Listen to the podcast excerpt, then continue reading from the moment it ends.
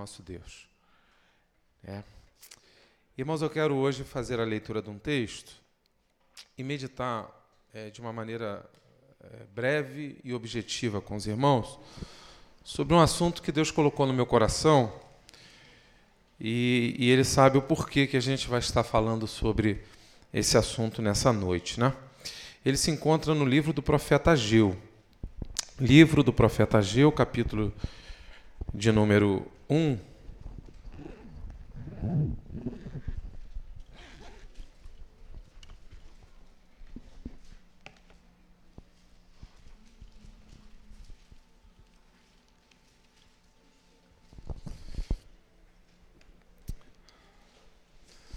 Livro do profeta Ageu, capítulo de número 1.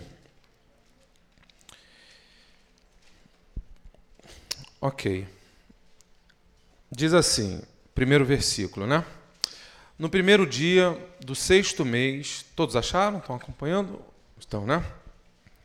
Estou atrapalhando aqui, irmãos? Dá para dá ler? Tá?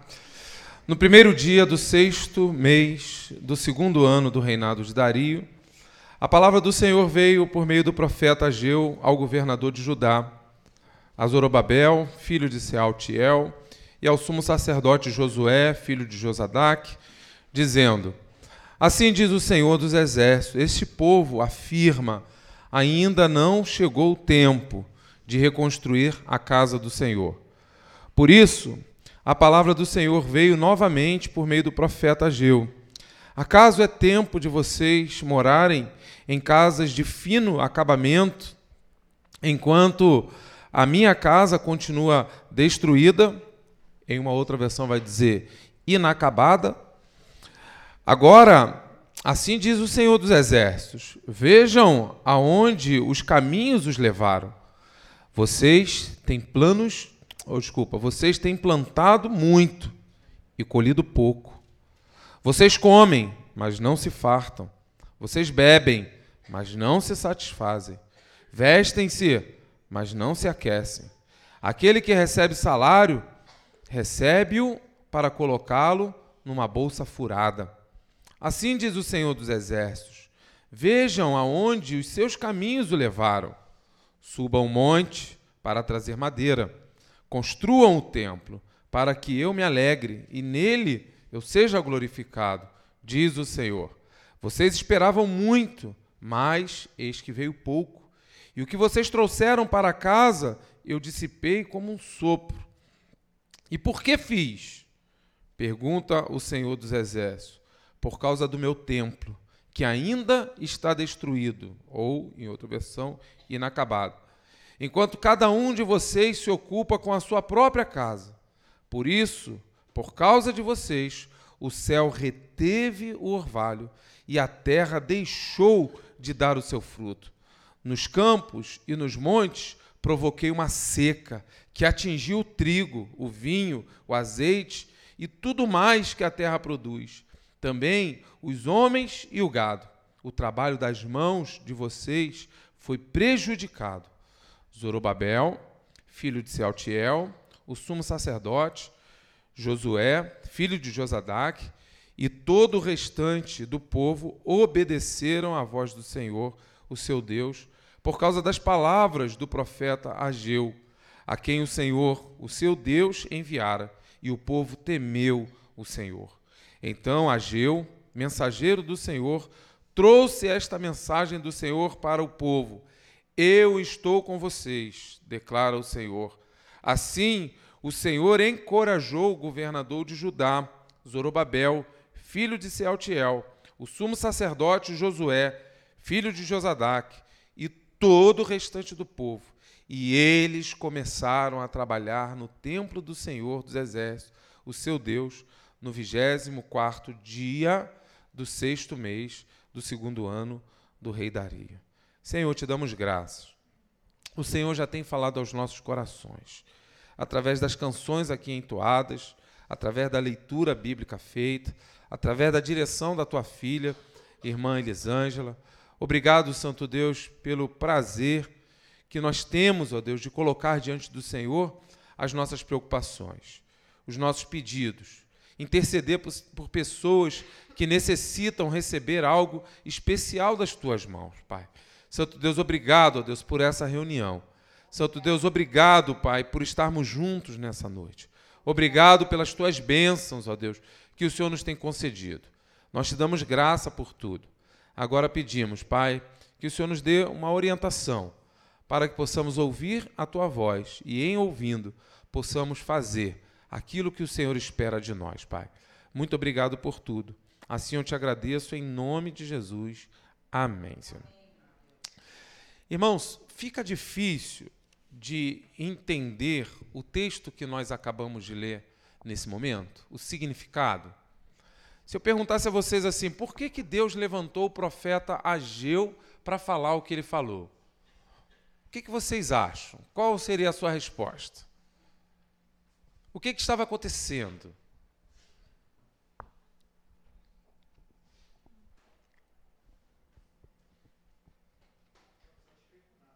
Deus não estava satisfeito? Fala.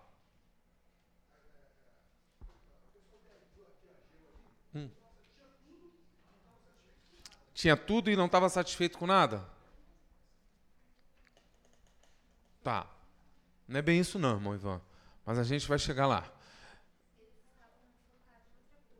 Eles estavam focados em outra coisa. Que outra coisa?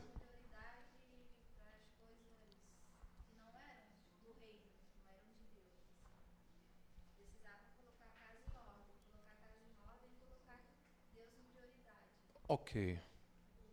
As coisas estavam meio fora de ordem. É?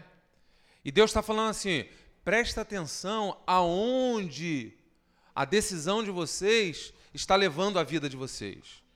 É, Deus está falando assim: é, vejam aonde os seus caminhos os levaram. Vejam aonde vocês estão chegando, vivendo da maneira que vocês estão vivendo. Vocês estão querendo muito, mas vocês estão alcançando pouco. Vocês estão trabalhando demais, mas os resultados são prejudicados. Vocês sonham demais, só que a realidade é bem distante daquilo que vocês estão sonhando. Na verdade, vocês estão ajuntando dinheiro e parece que vocês estão colocando dinheiro dentro de um saco furado. Eu retive o céu né, eu fiz cessar o orvalho. E por que, que Deus está dizendo isso para aquele povo? Oi? Porque eles abandonaram a obra. Não só abandonaram a obra, mas, sobretudo, eles abandonaram o propósito de Deus na vida deles. Esse povo que aqui está é o povo que foi retirado, que foi retirado da terra do, do exílio da Babilônia. O povo ficou lá 70 anos no exílio. E a profecia que Deus levantou através de Jeremias, a profecia se cumpriu. Em dois tempos. Se cumpriu no profeta dizendo que a nação seria destruída, os campos seriam devastados, a economia viria né, a, a, a, é, a, a escassez, de que o templo, de que tudo aquilo que eles tinham e achavam glorioso, de que tudo aquilo ali seria derrubado, seria destruído. E aconteceu. Mas Deus falou: 70 anos. 70 anos se cumprirá e vocês vão retornar. E Deus levanta então um, um rei chamado Ciro e utiliza esse rei para liberar o povo de Israel para voltar para a terra. O povo volta. E o povo volta e cada um vai. Olha. Cuidar do que é seu e não cuidar daquilo que é de Deus. E o texto vai dizer que, versículo 2, estou tentando reconstruir aqui a história, né? Versículo 2: Assim diz o Senhor: Este povo afirma, ainda não chegou o tempo de reconstruir a casa do Senhor. Irmãos, o tempo aqui que passou já é um tempo de 16 anos, desde que Deus havia tirado o povo da terra da Babilônia.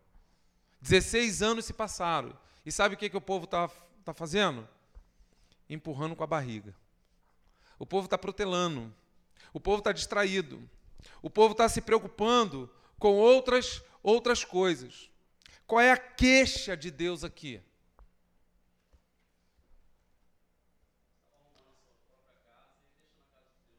Tem uma palavra aqui que é importante. Eu fiz questão de, de, de falar os sinônimos aqui para ver se o pessoal pegava. A casa de vocês tem fino acabamento. E a casa de Deus continua inacabada. Olha lá. Ó. A casa de vocês tem fino acabamento. O que, que Deus está querendo dizer assim? Quando é para tratar coisa de vocês, vocês fazem as coisas completas. Mas quando é para tratar das minhas coisas, vocês não concluem aquilo que vocês começam. O que, que Deus está chamando a atenção aqui, irmãos?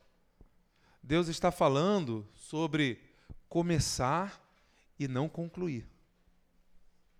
Todos nós aqui já vivemos diversos projetos na vida. Quem aqui concluiu o pré-escolar? Se tornou doutor em ABC. Foi alfabetizado. Amém? Concluiu o ensino fundamental. Amém? Concluiu o ensino médio. Amém? É? Então, a vida, ela tem iniciativas, ela tem processos e ela tem conclusões. O que Deus está falando é que Ele não se agrada daquilo que inicia e que não termina. Deus está falando, é isso que Deus está chamando a atenção. E a vida da gente, a gente precisa entender, na vida do, do, do business, né? do empreendedorismo, às vezes você fala muito sobre ser proativo, de você ter iniciativa para as coisas, mas a palavra aqui hoje ela é diferente. Não se preocupe somente com as iniciativas, mas você precisa se preocupar, vou inventar aqui uma palavra, com a acabativa. Porque aquilo que começa, o que Deus espera é que seja concluído. Deus, ele não quer interrupções. Deus, ele quer conclusões. Sabe por que, que nós estamos vivos, irmãos? Porque um processo começou e ele se concluiu. No ventre da nossa mãe. Nós chegamos até nove meses. Começou e concluiu. Nascemos. O nosso nascimento é a conclusão da vida intrauterina. Iniciou com a concepção, se desenvolveu com a gestação e concluiu no nascimento. Tudo que Deus cria, dentro desse processo, Deus deseja que esses passos sejam seguidos. Início, desenvolvimento e conclusão. E se a gente for bem honesto, muitas coisas na nossa vida não são conclusões, mas são interrupções. E as interrupções, se a gente fizer uma, uma, um paralelo, a gente pode, pode comparar as interrupções da nossa vida como sendo abortos. Aborto é aquilo que começou e não chegou até o final, foi interrompido no meio do caminho. E no nosso relacionamento com Deus, Deus não se agrada dos abortos. Deus ele se agrada com as conclusões, com aquilo que começa, com aquilo que se desenvolve e com aquilo que conclui. O apóstolo Paulo ele vai dizer: eu combati o bom combate. Eu encerrei a carreira. E eu guardei a fé. O que, que ele está querendo dizer? Deus começou uma obra na minha vida. Essa obra, ela se desenvolveu. Eu combati o bom combate. Eu vivi intensamente aquilo que precisava ser vivido. Mas eu cheguei ao final eu cheguei até onde Deus queria que eu chegasse. Eu concluí. Está aqui, Senhor, a obra acabou. O Senhor Jesus Cristo, na cruz do Calvário, dentre os sete gritos que ele deu, ou os sete brados, um dos brados foi: está consumado. O plano de salvação, diante de tudo que Jesus viveu nessa terra, ele foi concluído na cruz. A palavra de Deus, ela vai dizer que aquele que começou a boa obra é fiel para completar. Deus quer a obra completa. Deus quer as coisas completas. E aí a gente pode ficar perguntando aqui, pastor, por que, que esse povo ele, ele, ele parou no meio do caminho? Por que, que esse povo que para as suas próprias coisas tinha uma casa de fino acabamento, mas para as coisas de Deus tinha uma, uma obra inacabada, por que, que esse povo estava vivendo isso?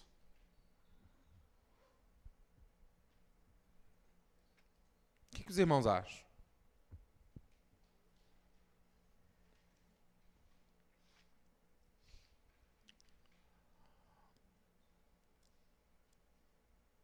Uma sugestão, né, uma, uma questão, pode ser que aquilo que era prioridade para Deus não era prioridade para o povo de Deus.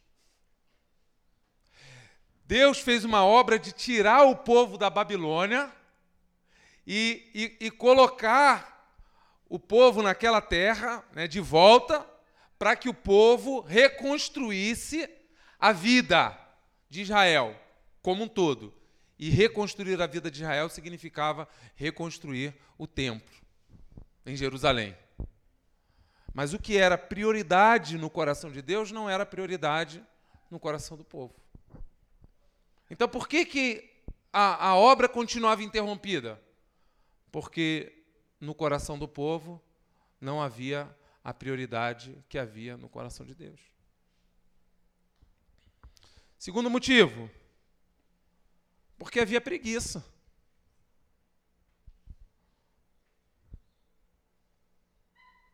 O povo não tinha muita vontade de. Sete pecados capitais, né? Preguiça.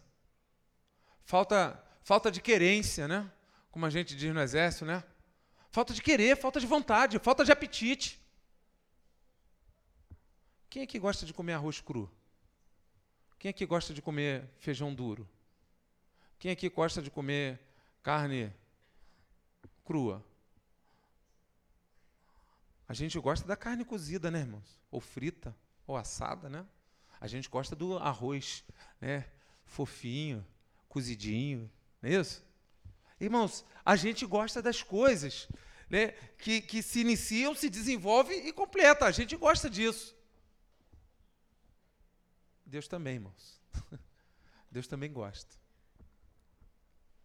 E quando as coisas não são concluídas por preguiça, Deus ele, ele não se agrada. Algumas coisas na minha vida eu comecei e não terminei.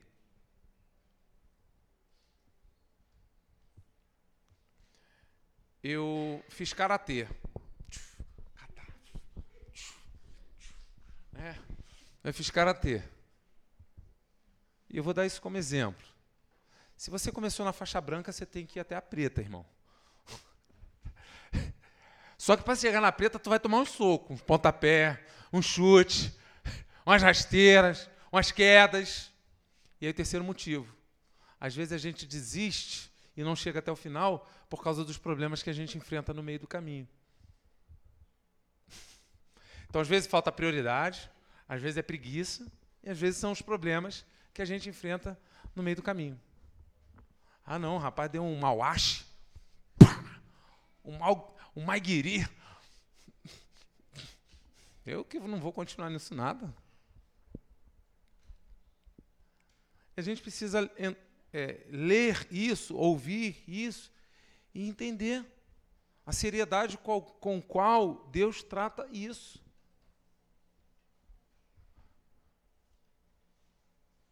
Porque se ele entra na sua vida, e ele te dá um caminho, te dá uma direção, ele vai contigo até o final. E foi isso que ele prometeu. Ele disse assim: Olha, Vocês vão e façam discípulos de todas as nações e batizem em nome do Pai, do Filho e do Espírito Santo. Ensine a guardar todas as coisas que eu vos tenho mandado. Eu vou estar com vocês até a consumação dos séculos. Até o fim do mundo. Eu vou estar com vocês. Então, a gente precisa ter cuidado, porque no meio do caminho existem algumas coisas que vão tentar fazer com que nós abortemos,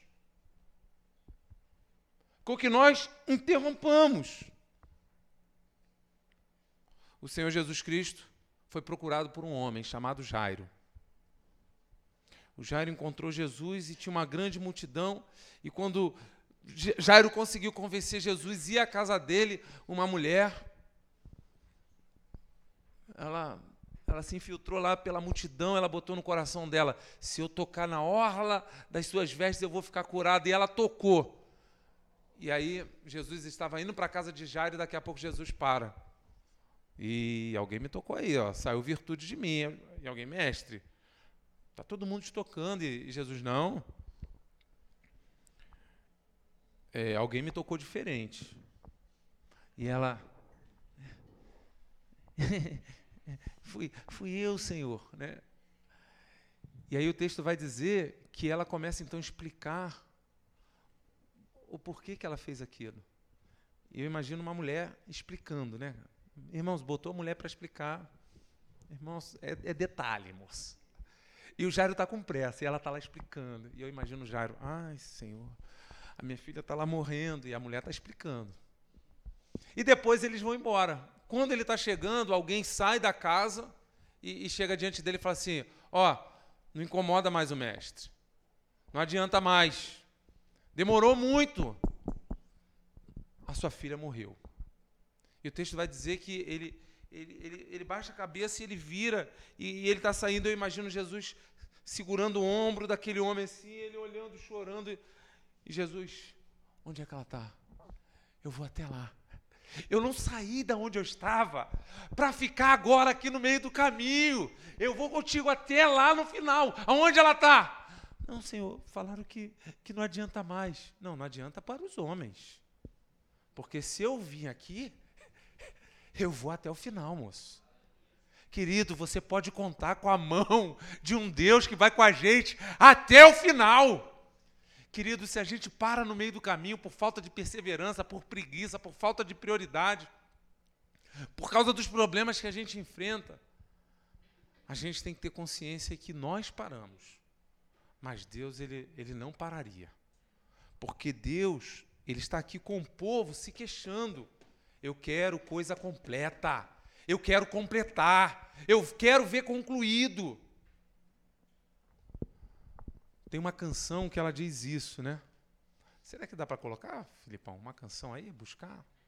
Promessa? Renascer Prize.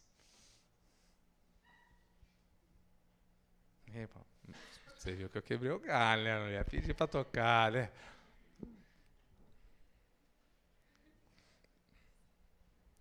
Porque, irmãos, às vezes a gente fala uma coisa, mas essa coisa que a gente fala ela, ela às vezes não expressa com exatidão a nossa fé. Às vezes a gente fala assim, ó, Deus não dá bênção pela metade. É? Está disposto a ir até o final? Porque tem um processo, tem um caminho a ser percorrido. Deus não dá bênção pela metade. Amém? Amém. Mas tem um tem uma pernada aí com ele. Tem uma pernada. Vai tomar chute na cara. Tu, até chegar a faixa preta. E aí, vai até a faixa preta? Vai até o final? Porque Deus quer que você conclua a faculdade. Deus quer que você se forme na carreira. Deus quer que o seu casamento só termine com a, a, a morte. E não com o divórcio. Porque Deus não seria um Deus de contradição. Um Deus que gosta das coisas que vão até o final, mas em relação ao relacionamento ele abre uma exceção. Não, pode interromper.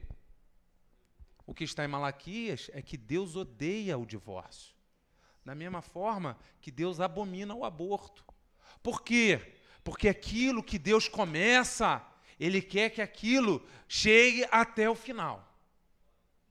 Então, quando tomarmos as nossas iniciativas, a gente precisa tomar as nossas in iniciativas e dizer assim: Senhor, o Senhor está comigo nesse negócio?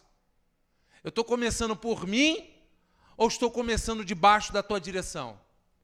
Porque eu não quero começar por mim, não. Eu quero debaixo da, da tua direção. Porque eu sei que se for debaixo da tua direção, é até o ponto final. É até o ponto final. O texto ainda vai dizer, se achar aí, me dá, me dá um sinal aí, tá bom? O texto vai dizer que aquele que sai semeando a preciosa semente, chorando, voltará consigo trazendo os seus feixes. O que, que o texto está dizendo? Você não plantou? Agora tem um processo. Até chegar à fase final do trabalho. Qual é a fase final? Colheita. E às vezes, enquanto nós estamos semeando, nós fazemos isso com choro. Nós fazemos isso com dor. Nós fazemos isso com dificuldade. Mas tem uma promessa. Você vai colher com alegria. Você vai colher com alegria. Irmãos, eu não conheço um esporte que a premiação ela acontece no meio do campeonato. Eu não conheço um esporte que a premiação ela acontece no meio do torneio. Irmãos, a medalha é sempre no final. O troféu é sempre no final. Então Deus ele ele quer desenvolver em nós características de pessoas que sejam capazes de dizer: eu encerrei a carreira, eu concluí, eu cheguei até o final, eu não fiquei pelo meio do caminho. O Senhor Jesus Cristo ele disse: está consumado. Paulo disse: combati o bom combate, encerrei a carreira e guardei a fé. Se você acredita que Deus não dá bênção pela metade, se você acredita que aquele que começou a boa obra é fiel para completar, então, querido, não há o porquê desistir. Não há o porquê parar no meio do caminho. A gente precisa ir até o final. Tomando chute. Mas é para ir até a faixa preta. É para ir. Será que vai, meu? Vai? Será que vai com letra?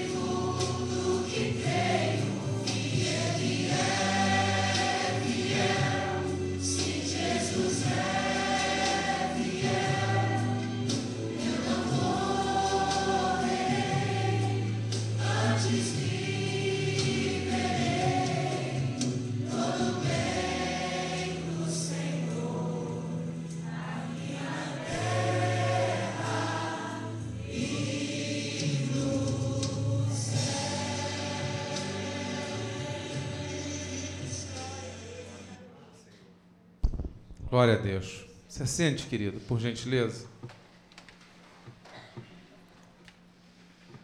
Tão bom saber dessa fidelidade do Senhor, querido. Você pode contar com Ele.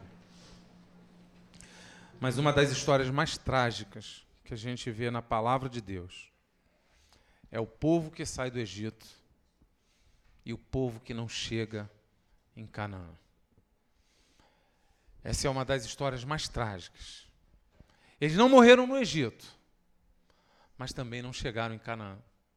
Eles ficaram no meio do caminho. No domingo à noite, se Deus assim permitir, nós estaremos desenvolvendo com a igreja o tema Impedidos de chegar em Canaã. E a gente vai mostrar o que a Bíblia fala sobre isso. Deus ele levanta Moisés, Deus ele age com mão forte, Deus ele envia as pragas, Deus ele abre o mar vermelho, Deus ele envia o maná, coluna de fogo, coluna de nuvem, né, a nuvem né, durante o dia, a coluna de fogo durante a noite. Deus faz a água sair da rocha, Deus providencia, Deus sustenta, Deus abençoa. Mas mesmo assim, aquele povo não chega em Canaã. E aí, domingo à noite, nós estaremos refletindo sobre isso. Impedidos de chegar, é, impedidos de entrar em Canaã. Infelizmente, irmãos, tem muita gente que o Senhor tira do Egito, mas pela rebeldia e, e por outros motivos que a gente vai falar depois, ficam no meio do caminho, não chegam lá. Não foi a falta da fidelidade de Deus, foi um outro fator que no domingo a gente vai falar sobre isso. Eu quero encerrar essa fala lendo com os irmãos, por gentileza, Brenda, Josué capítulo 14.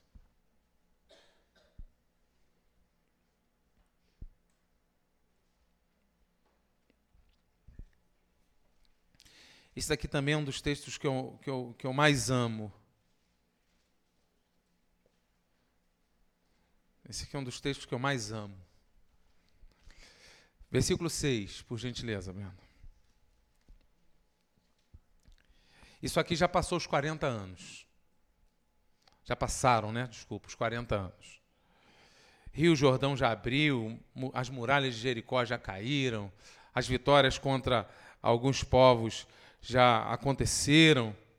E agora o povo está no momento de guerrear para possuir a terra. Eles estão. É, eles estão próximo do campo de batalha para conquistar conquistar Canaã. E aí olha o que, que acontece. Os homens de Judá vieram a Josué em Gilgal. Aqui Moisés já, já havia morrido, né? Josué o comandante, Josué o líder. E Caleb, filho do Quenezeu Jefoné, lhe disse: você sabe o que o Senhor disse a Moisés, homem de Deus, em Cades Barneia, sobre mim, Caleb, e sobre você, Josué. Eu tinha 40 anos quando Moisés, servo do Senhor, enviou-me de Cades Barneia para espionar a terra. Eu lhe dei um relatório digno de confiança, mas os meus irmãos israelitas que foram comigo fizeram o povo desanimar de medo.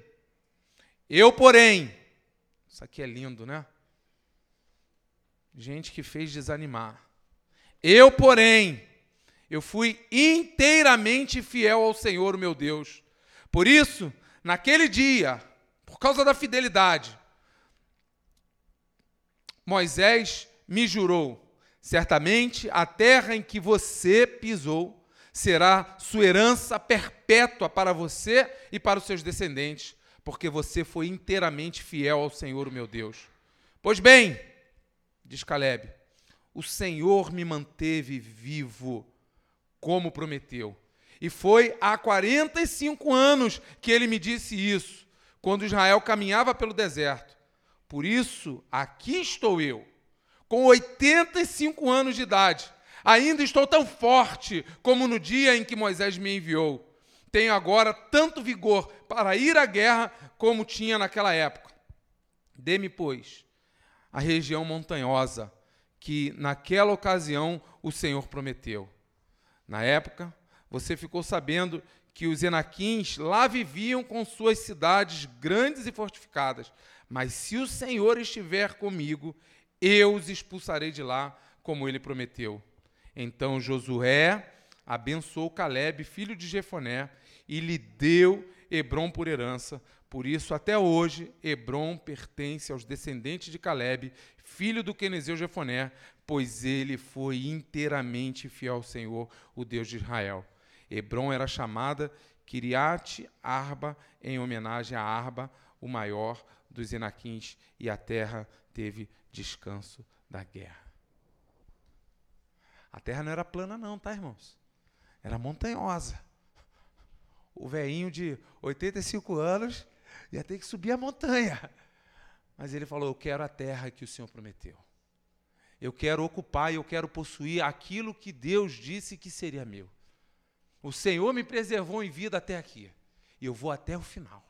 Eu quero aquilo que o Senhor determinou para mim. E o texto vai dizer: Hebron foi de Caleb. Hebron foi de Caleb. Meio mundo ficou para trás, mas ele chegou lá, até o final. Meio mundo, fruto de aborto, tudo no meio do caminho, mas ele chegou lá. É para chegar lá, irmãos. É para chegar lá. É para chegar, é para concluir, é para completar. É para dar o, o laço, o nó. É para é para colocar o ponto final na história. Que Deus nos abençoe em nome de Jesus. Curva a sua cabeça, feche seus olhos. Aí do seu lugar, fale com o Senhor.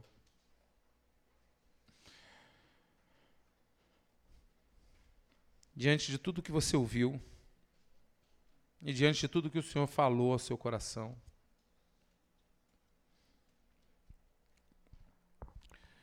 texto vai, o texto de Ageu vai dizer que Zorobabel, ele se levantou e ele encorajou o povo a construir o templo. É tempo de se levantar com uma postura de garra, de perseverança, de resiliência, de dedicação, de compromisso, de fidelidade. Se começou, termina. É para completar, é para concluir. Não é para parar no meio do caminho.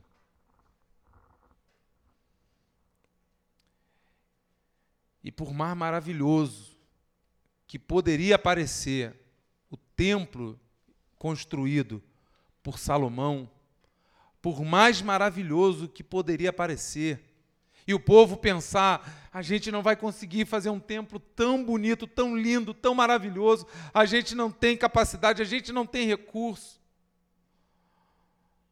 Depois leia, meu irmão.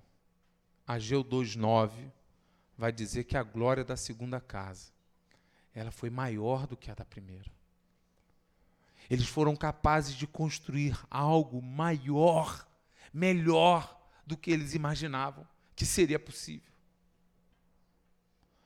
Porque o texto vai dizer que o povo então decidiu obedecer à voz do Senhor. Vai na obediência. Vai na obediência que dá certo. Vai na obediência que os recursos chegam. Vai na obediência que os inimigos são derrotados. Vai na obediência que a força é renovada. Vai na obediência. O Senhor vai contigo até o final. Não desanima no meio do caminho se você perceber que na sua vida tem projetos inacabados, reinicia. Recomeça. Pede perdão ao Senhor.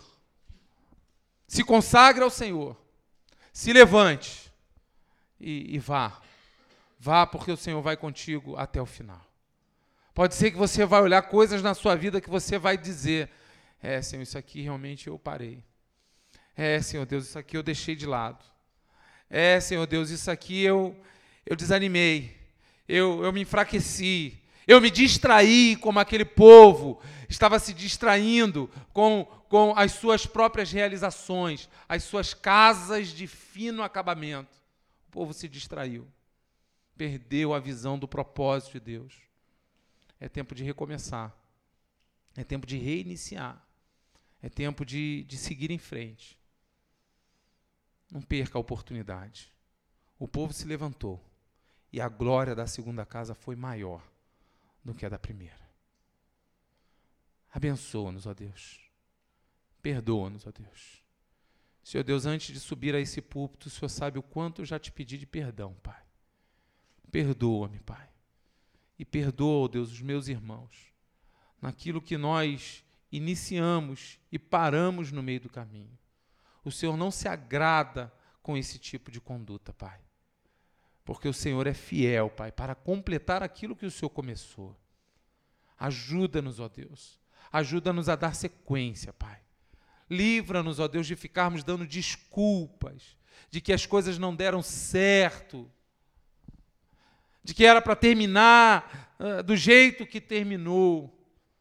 Senhor Deus, se não foi a tua palavra dizendo que basta, está consumado, Santo Deus, que nós tenhamos a coragem de se levantar como o povo se levantou e dar sequência a projetos na nossa vida, Pai, que foram iniciados pelo Senhor. Perdoa-nos, Pai, e ajuda-nos, porque, ó Deus, temos a certeza que o Senhor começou a boa obra e o Senhor é fiel para completar. Assim eu te agradeço, em nome de Jesus. Deus te abençoe, tá, meu querido? Vá em paz. Será que tem o versículo? Acho que nem precisa mais, né? Vamos ficar de pé para a gente recitar o versículo? Acho que nem precisa mais, né? Já está todo mundo afiado. Todos juntos, sem ver. Pois os olhos do Senhor estão atentos sobre toda a terra para fortalecer aqueles que lhe dedicam totalmente o coração. Segunda Crônicas 16, 9a. Dá um abraço aí nesse abençoado, nessa abençoada. Uma boa semana a todos. Irmãos, domingo, atividade normal, 9 horas da manhã e 19 horas, tá bom?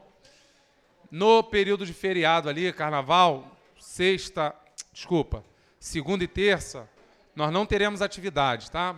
De PG e alguma coisa nesse sentido. Na quarta-feira, culto normal. Tá bom? Deus a todos abençoe em nome de Jesus.